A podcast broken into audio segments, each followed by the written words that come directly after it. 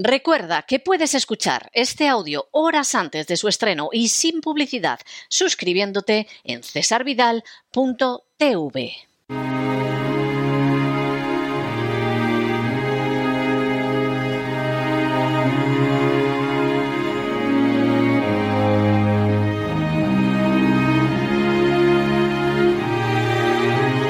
La biblioteca con Sagrario Fernández Prieto. The book of love is long and boring. Estamos de regreso y estamos de regreso para tomarnos ese respiro de cultura absolutamente indispensable después de la mañana que llevamos. Y por supuesto ese respiro de cultura, como siempre, donde nos lo vamos a tomar es en la biblioteca de doña Sagrario Fernández Prieto. Muy buenas noches, doña Sagrario. ¿Por dónde vamos a ir hoy? ¿Qué nos trae usted hoy? Pues me, me, gusta ese por dónde porque precisamente nos vamos a ir a Italia. De modo Anda. que en esta, en esta ocasión la pregunta es muy oportuna porque vamos a irnos a la Italia del siglo XVII. No solo está, está también la, la Italia del siglo XIX, pero fundamentalmente vamos a la Italia del siglo XVII con una historia muy, muy interesante que parte de, de la realidad y a partir de la realidad vemos cómo Melania Masuko, eh, creo que ya hace tiempo comenté otra obra de ella, Vita, creo que, la comenté aquí. Es una escritora muy buena que se documenta muy bien, escribe novela histórica. Eh, no sé si siempre novela histórica. Esto es una novela histórica, lo que el libro que tenemos hoy, pero es eh, es muy amena y muy, muy especial en los, en los detalles, en, en, los enfoques. En fin, vamos, vamos a ella que lo mejor para entender algo es hablar de ello. En eh, la arquitectric, eh, esto ya empiezo por decir que no entiendo y esto depende de la editorial española. ¿Por qué han titulado la arquitectric Acabado en, en T-R y Z, un libro que en italiano se titula La, arquitret, perdón, que, no, que, no, lo leo bien, voy a leerlo directamente. Eh, la arquitectrice, en italiano es la arquitectrice, que traducido al castellano es la arquitecta. Claro, le, claro. le, le, he preguntado a una amiga italiana y además filóloga, a, a otra amiga filóloga eh, de traductora italiana, y pues arquitecta, arquitecta, si no hay ningún problema, arquitecta. Bueno, pues eh, habría que preguntárselo a la editorial, pero bueno, después de este primer momento de pensar de por qué hacen estas cosas, eso se olvida y lees la novela que ya le digo que es muy, eh, muy agradable de leer y sobre todo muy interesante. Estamos en la Italia del siglo XVII, es decir, que es esa, eh, esa Italia tan eh, llena de ebullición de gente, de personajes, de artistas que llegan de todo el mundo para trabajar allí, porque estamos en la Roma de los papas. La Roma de los papas, eh, que se llama así en muchos libros de historia, porque eso va unido a, a una rama perdón, a una Roma que está creciendo, que quieren que sea muy grande y a muchísimo dinero que, que se mueve a través de esos papas, de la iglesia que, que dirigen esos papas. De modo que es, eh, es una denominación muy, muy habitual y si la vuelvo a repetir es, es porque se repite así en, en, el libro y es un lugar común casi hablar de, de esta Roma de los papas y la Roma de los papas podría ser la de cualquier siglo, pero es sobre todo la del siglo XVII porque fue la Roma que se expandió de una manera impresionante, eh, donde había mucha riqueza y mucha pobreza, siempre en cualquier lugar donde haya mucha riqueza existe también lo, lo contrario, y sobre todo porque era la ciudad que hacía de efecto llamada para muchos eh, artistas, eh, filósofos, eh, escritores, gente de todo tipo, pero sobre todo artistas, porque lo que querían los papas es hacer la ciudad más importante, más importante del mundo, la gran sede de una, de una iglesia católica fuerte. Entonces, eh, no querían solo, solo iglesias, querían grandes palacios para las personas influyentes que estaban, trabajaban en esa iglesia o, o no. Pues podían ser eh, duques, príncipes pero también podían ser artistas muy, muy famosos o directamente cardenales, gente que estaba alrededor del Papa, y era un continuo trasiego de, de, obras, de grandes construcciones, y es en esta Roma de los grandes papas, eh, pues donde llegan, por ejemplo, Bernini, llega Borromini, eh, llegan cantidad, cantidad de de, personajes, de, artistas eh, que fueron muy importantes en la arquitectura, en, la pintura también. Muchísimos pintores son del siglo XVII italiano, muchos pintores interesantes. El arte en general, el del siglo XVII en, Italia, es una auténtica maravilla. Pues en esta, en esta Roma se centra, se centra la autora Melania Mazzucco y parte de un hecho real el hecho real es que ella un día eh, investigando encontró una firma de una mujer que decía eh, Claudia, perdón, Plautilla, Plautilla Bricia, arquitecta. Y estaba, esto estaba grabado en una, en una especie de placa en los cimientos de una construcción. Entonces, esto es real y hay una fotografía en el libro de, esta placa. Y ella pensó, el edificio era del siglo XVII y Matsuko pensó, una arquitecta en el siglo XVII y a partir de ahí empezó a investigar encontró muy pocas cosas, muy pocos documentos sobre, sobre ella, sobre Plautilla Brichia, de modo que Plautilla Brichia pues se quedan en unos pocos rasgos pensando, situándola en la época, en lo que era Roma entonces, eh, eh, supuso dónde podría vivir, supuso a qué se podría dedicar el padre de una mujer como ella, porque luego sí estaba claro que estuvo en, eh, en, otras construcciones, pero no se, no se nombraba ya su nombre porque se cuidaban mucho los arquitectos, los hombres, de que una mujer figurara, no era bienvenida, como era bienvenida para consultarla, todos iban a consultarlas, todos los planos de todo lo que se hacía en Roma pasaban por sus manos, veía la más mínima pega o inconveniente de, algo que no, que no estaba bien, que no se podía construir tal cosa en tal sitio por algún problema, pero firmar ya era otra cosa, porque firmar era como reconocer que era una mujer. De hecho, uno de los capítulos más emocionantes del, libro es cuando ella va a hacer algo con, su padre, y ya, ya es mayor, ya ha empezado a trabajar, a hacer cosas, y va con, su padre y tiene que firmar eh, algún papel. Y entonces el, el padre que ya sabe a lo que se dedica y hay una relación muy especial entre ellos dos, ahora hablaré de esto, y, eh, ella está ansiosa y explica en el libro y yo miraba esperando que llegara al, al, final en el que tenía que decir, y esto lo ha dicho Plautilla Bricia Arquitecta. Y no, pero no lo puso, puso nada más que el nombre. Entonces ella tuvo una gran desilusión porque el arquitecto que lo firmara sería un hombre que no había hecho absolutamente nada, pero no pusieron su nombre como arquitecta. De modo que estuvo siempre con esta lucha, que hay veces que le importaba muy poco, porque además hacía muchas más cosas. Voy a, a la cuestión del padre.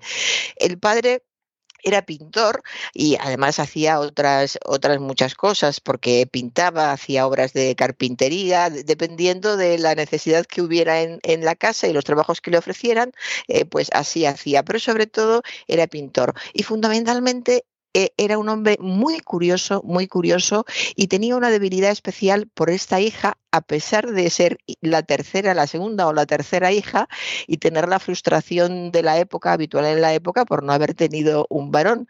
Pero desde el principio se dio cuenta de que en esa niña había algo especial y la novela empieza eh, con un paseo que, dan padre e hija para ir a la ribera del río del Támesis porque eh, decían que habían eh, descubierto una ballena. Y entonces el, padre le dijo, eso es imposible, no hay ballenas en el, en el Támesis, pero sí puede haber algo de una ballena en el Támesis, aunque todos estos no se hayan dado cuenta, viene a decir.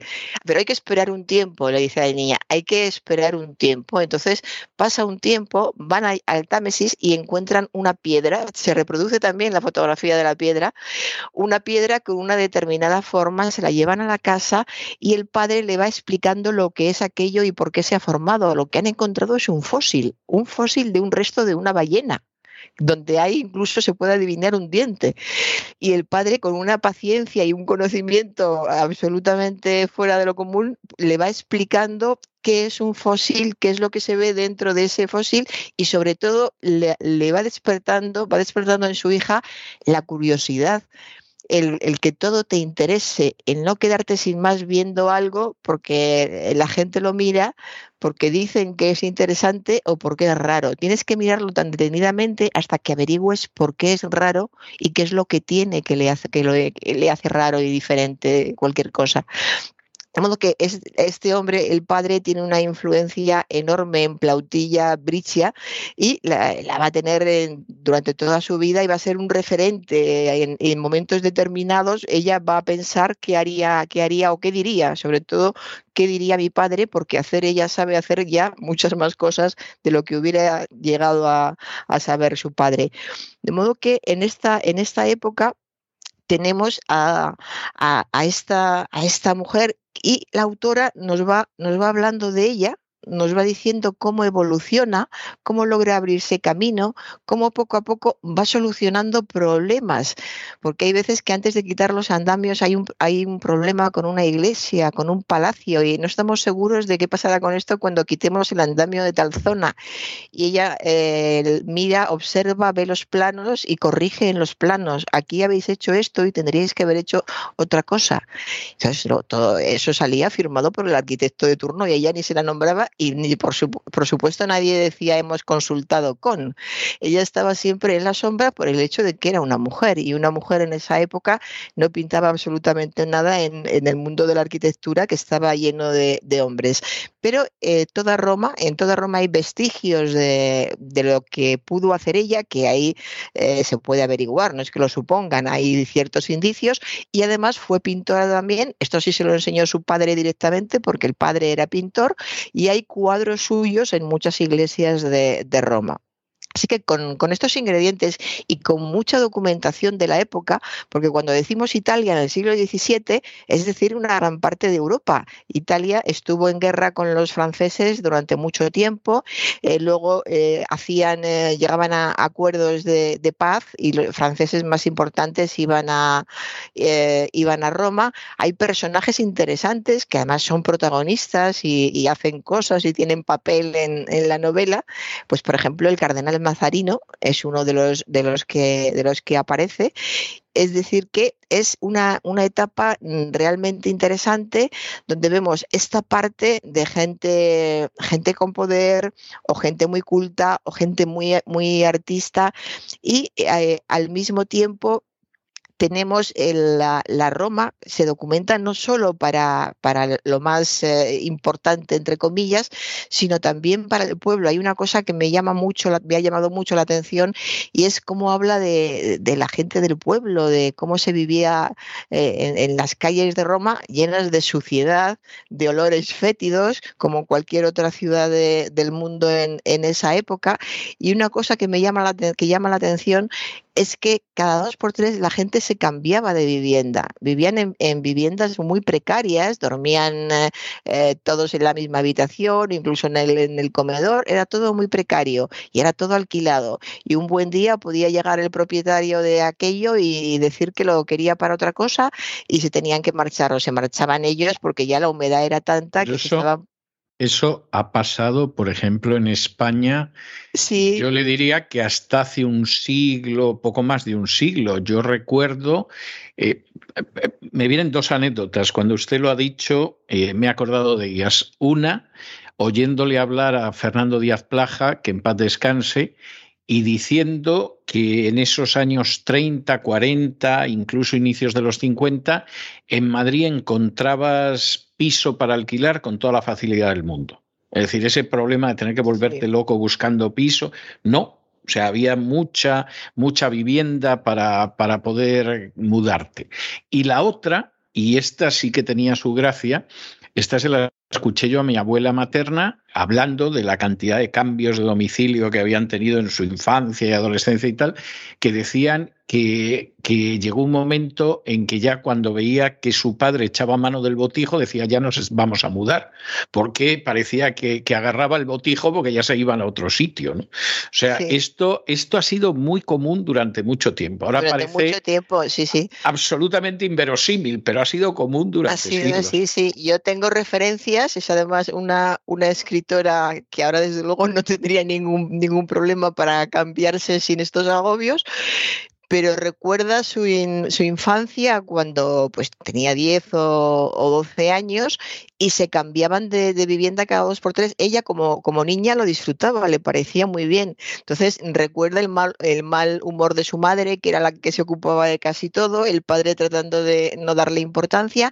y a ella le ha quedado el gusto por mudarse y la última vez que la vi, hace algún tiempo que no sé nada de ella, pero la última vez que la vi me dijo que, bueno, vivía en un piso fantástico en una zona muy buena de Madrid y ella decía que estaba deseando mudarse porque ya no le aguantaba el cuerpo en ese sitio necesitaba mudarse, llevaban cinco o seis años, pero, pero el marido le había dicho que de ahí no se movía y que si que se quería mudar entonces se divorciaban porque él de ahí no se movía, él ya no podía más, pero ella seguía con, con esta especie de inquietud, es una costumbre que adquieres en la vida como tantas otras, me imagino, ¿no? que llega un momento que te cansas de ver las mismas habitaciones, la, la misma vista desde la ventana y efectivamente eran los, eran los años 60.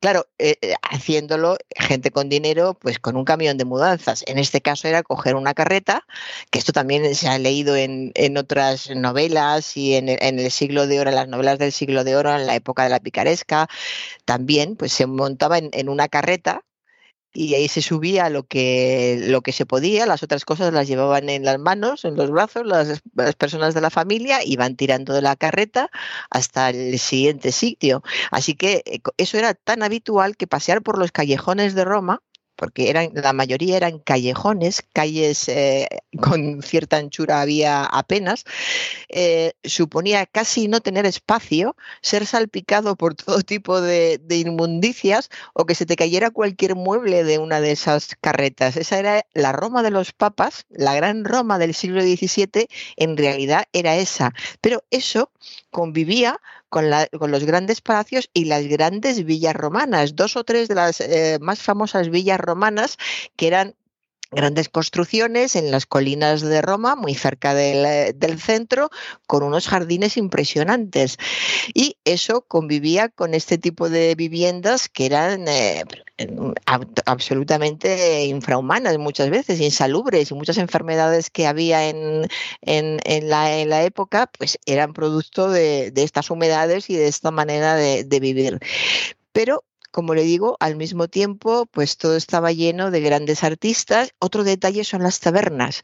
Había infinidad de tabernas y en las tabernas se juntaba todo el mundo. Es decir, que, por ejemplo, eh, Bernini, que le hemos citado antes, pues a Bernini se le podía encontrar en cualquier taberna donde el vino era malo y barato y había gente de todo tipo y el suelo estaba literalmente asqueroso de suciedad pero allí se reunían todos porque era lo que había y se hacía con la, con la mayor naturalidad del mundo.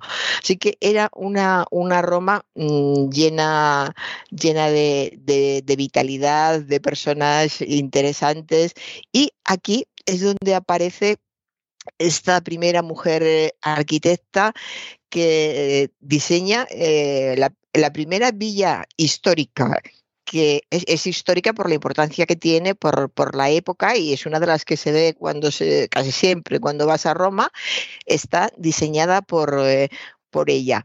Y todo esto despierta en el siglo XVII con toda la pompa que hay en, la corte de los papas, con una intriga y un libertinaje y una intolerancia impresionantes, impresionantes a las intrigas de, de los papas y de, sobre todo de la gente que estaba alrededor de los papas, la intolerancia con personas que tenían eh, otras creencias, el libertinaje de las personas de, mm, de la iglesia, todo eso, todo esto, al mismo tiempo que existía todo lo contrario.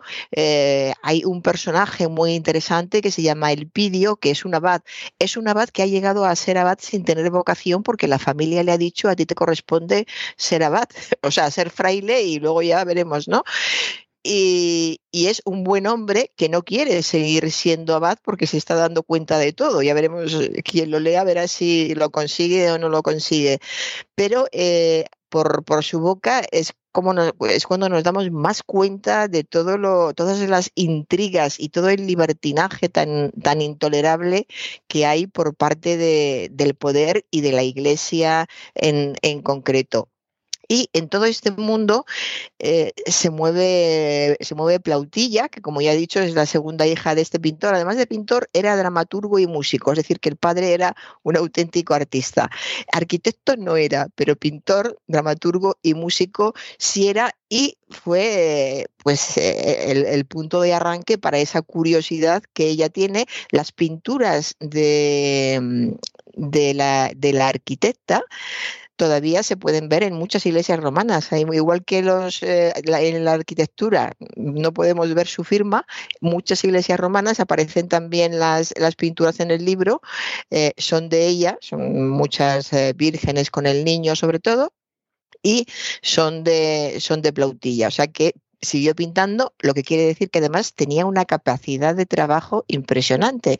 Con todas las personas que tienen una mente eh, especial, son de una inteligencia superior al resto, si una inteligencia superior a, la de los demás le añades una gran capacidad de trabajo, pues surgen creaciones por, todas partes. Si además eres muy creativo, no solo en, un aspecto de la vida, sino en varios como ella, pues es una mujer absolutamente fuera de, de lo común.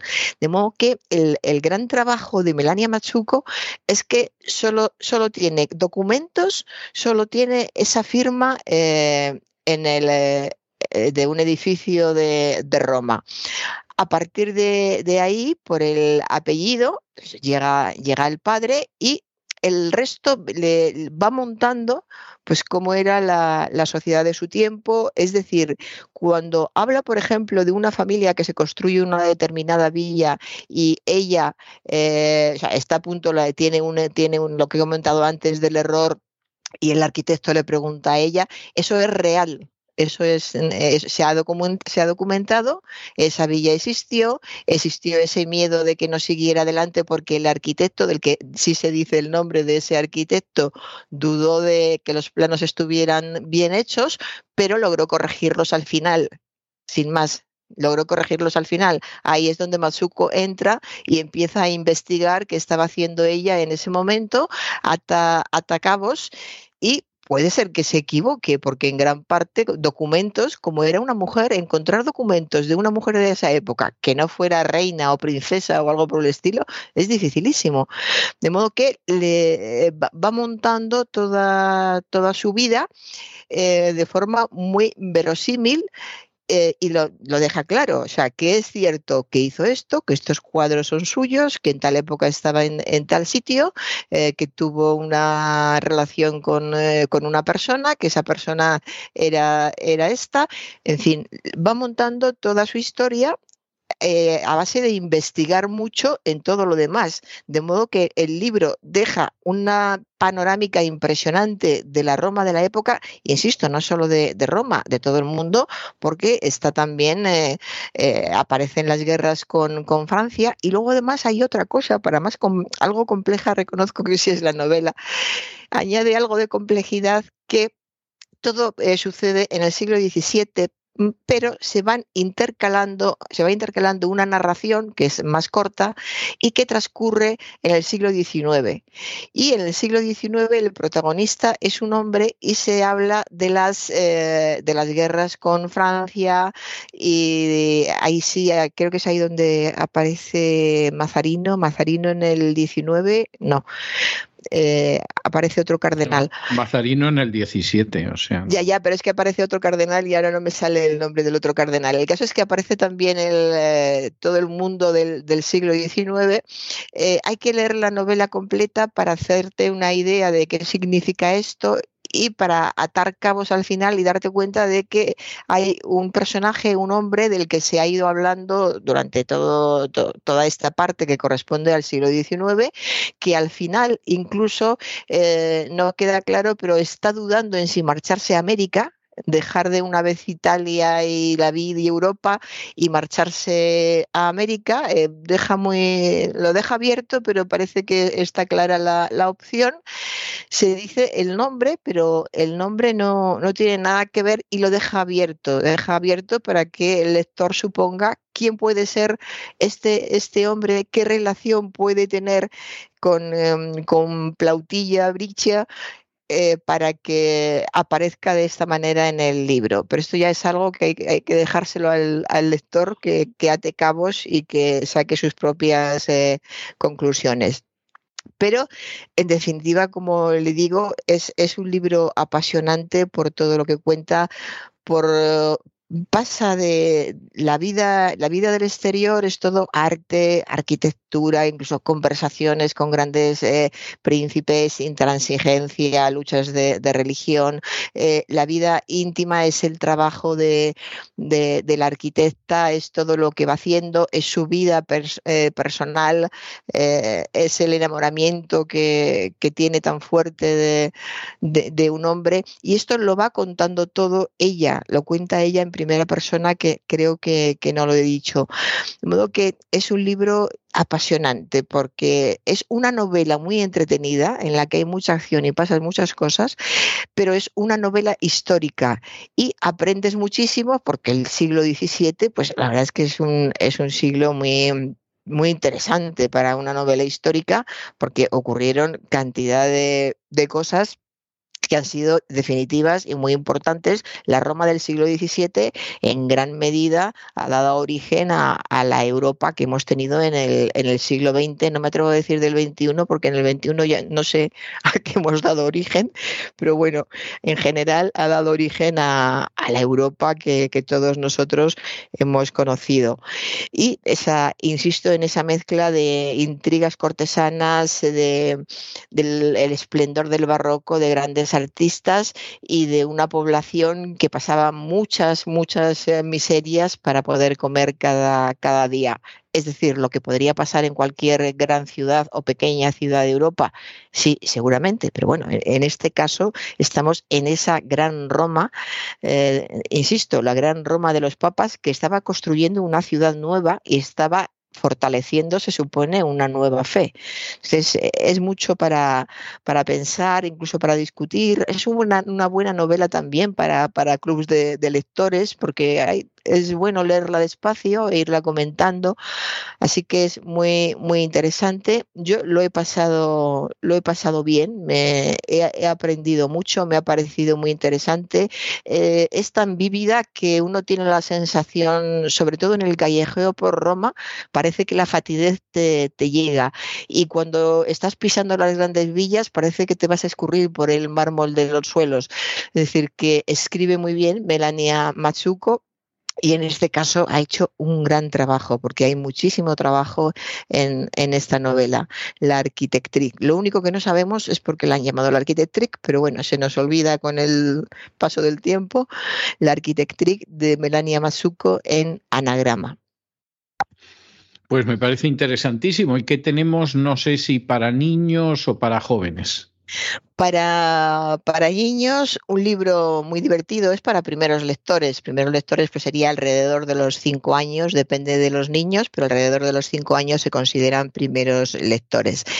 Es de Carmen Gil, una autora que en otras ocasiones hemos eh, hablado de ella.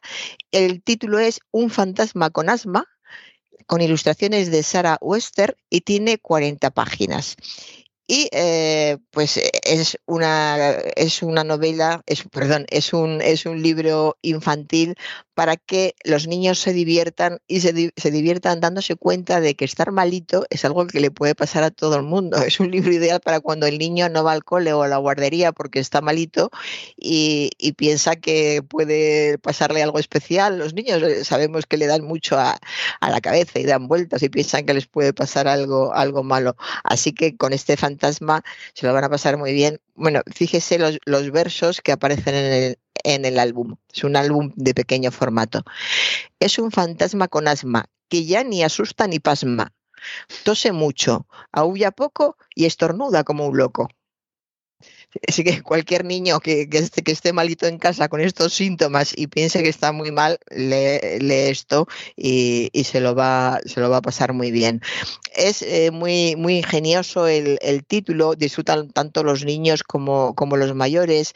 Habla de de, este ser, este pequeño fantasma, también tiene un problema.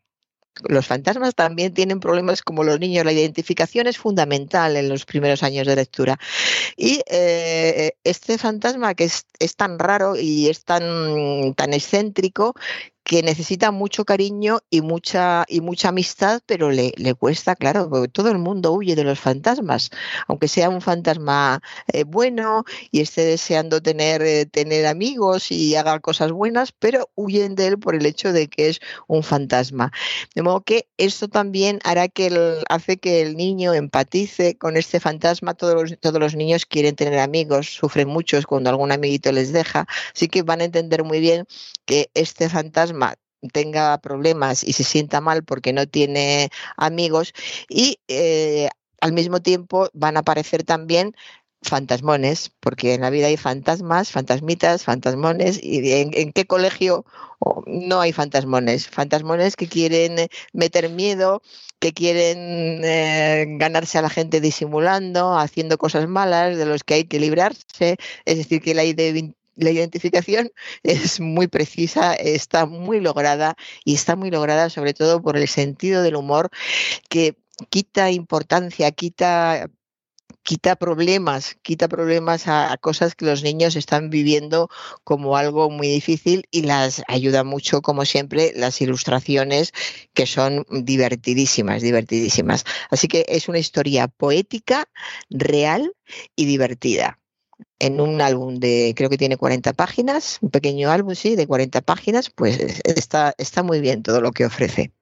Muy bien, pues me parece, me parece estupendo, doña Sagrario. Pues muchas gracias por todo. Yo le he recogido una pieza que es una pieza especial porque es de uno de los autores del barroco romano, del romano en concreto, que es Carissimi, y le he recogido una pieza que se llama Victoria Mio Cor, que sería algo así como Victoria Corazón Mío, y que está cantada por Cecilia Bartoli. De modo que le dejo yo aquí esta pieza, esta área de amor de Carissimi, que es uno de los compositores de la Escuela Romana del Barroco seguramente el más importante era Palestrina, pero hay otros muchos compositores y yo le dejo esta pieza. Nos encontramos, Dios mediante, el lunes de la semana que viene. Pues muchas gracias, don César. Hasta el lunes.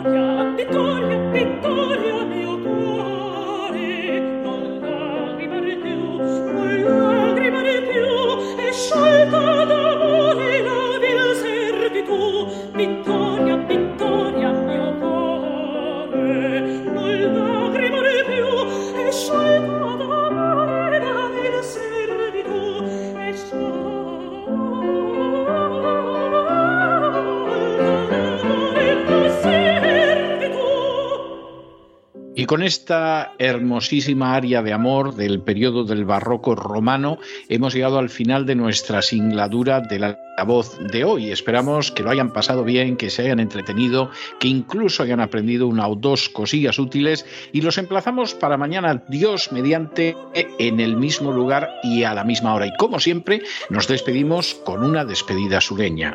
God bless you. Que Dios los bendiga. Vittoria, Vittoria, Vittoria, Vittoria